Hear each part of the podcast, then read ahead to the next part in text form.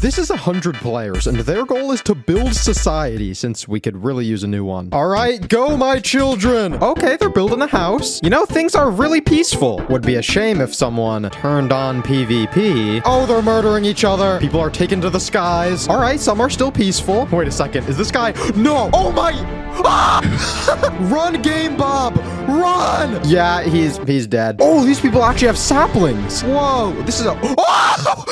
That was not my fault. That he was using birch. Oh my! What? They're going rogue. That's not how you PvP. You're supposed to. Oh my god. All right, this team is getting overpowered. They need tougher opponents. Okay, one zombie didn't really. Ravager time! Now what? Take to the skies, peasants. This dude has diamonds. Oh, the fight of the century. Oh! My my civilization isn't turning out well. Is he the last one? Wait a second. Oh, they're they're not even working together. I'll give you one item. You know what to do. What the? What is he? Does he think he can lava clutch? Urchin win. This is. Verstörende Szenen bei Klinik am Südring. Man könnte auch falsch denken. Und nochmal. Ich hab gesagt, hört bitte auf mich zu verstören. Blick zum Publikum und brüllen wie ein Löwe. Ich mein, diese Frau.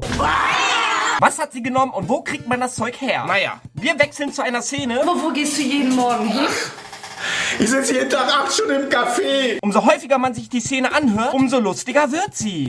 Ich sitze jeden Tag acht Stunden im Café. Ich sitze jeden Tag acht Stunden im Café. Ich sitze jeden Tag acht Stunden im Café. Aber was macht er da den ganzen Tag? Und was macht das Mädchen da im Hintergrund? Scheiden, wenn man es nur hört und nicht dabei ist. Und trotzdem möchte ich aber hier den Ernst der Lage äh, äh, so.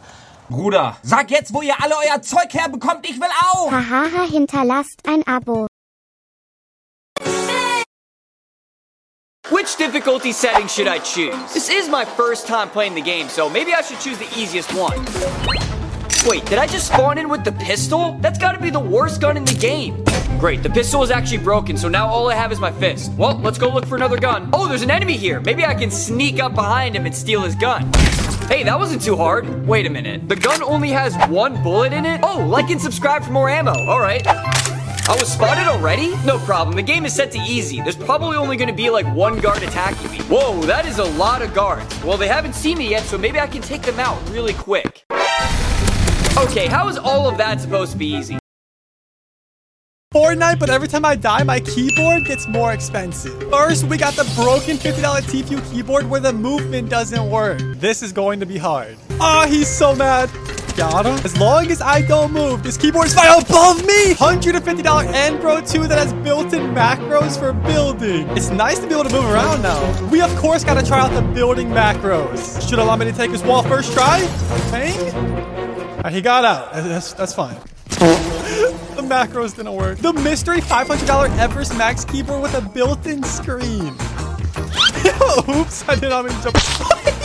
I'm just gonna jump in because I have a $500 keyboard and they can't do anything to stop me. All right, looks like we gotta try out some building with it though. Fortnite, but... Oh shit, du hast ja einen riesigen... Ohne Problem. Mr. Griffin, haben Sie noch etwas vorzubringen, was das Gericht dazu veranlassen könnte, Ihnen das Sorgerecht für Ihre Kinder wiederzugeben? Euer Ehren, ich würde jetzt gern meinen Überraschungszeugen aufrufen. Den Geist, der niemals lügt. Aber ich bin der Einzige, der ihn hören und sehen kann, also lasse ich Sie wissen, was er sagt und tut. Einspruch, Euer Ehren, das ist doch vollkommen absurd. Abgelehnt, ich werde es zulassen. Ich hoffe, Sie wissen genau, was Sie da tun, Mr. Griffin. Danke, Euer Ehren. Geist, der niemals lügt. Waren Sie Augenzeuge der Ereignisse an jedem schicksalhaften Tag? Sie waren dabei.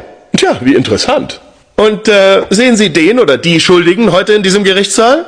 Ach ja? Okay. Würden Sie dem Gericht freundlicherweise zeigen, um wen es sich handelt? Zeig nicht auf mich, du Vollarsch! Mr. Griffin, haben Sie noch etwas vorzubringen, was das Gericht dazu veranlassen könnte,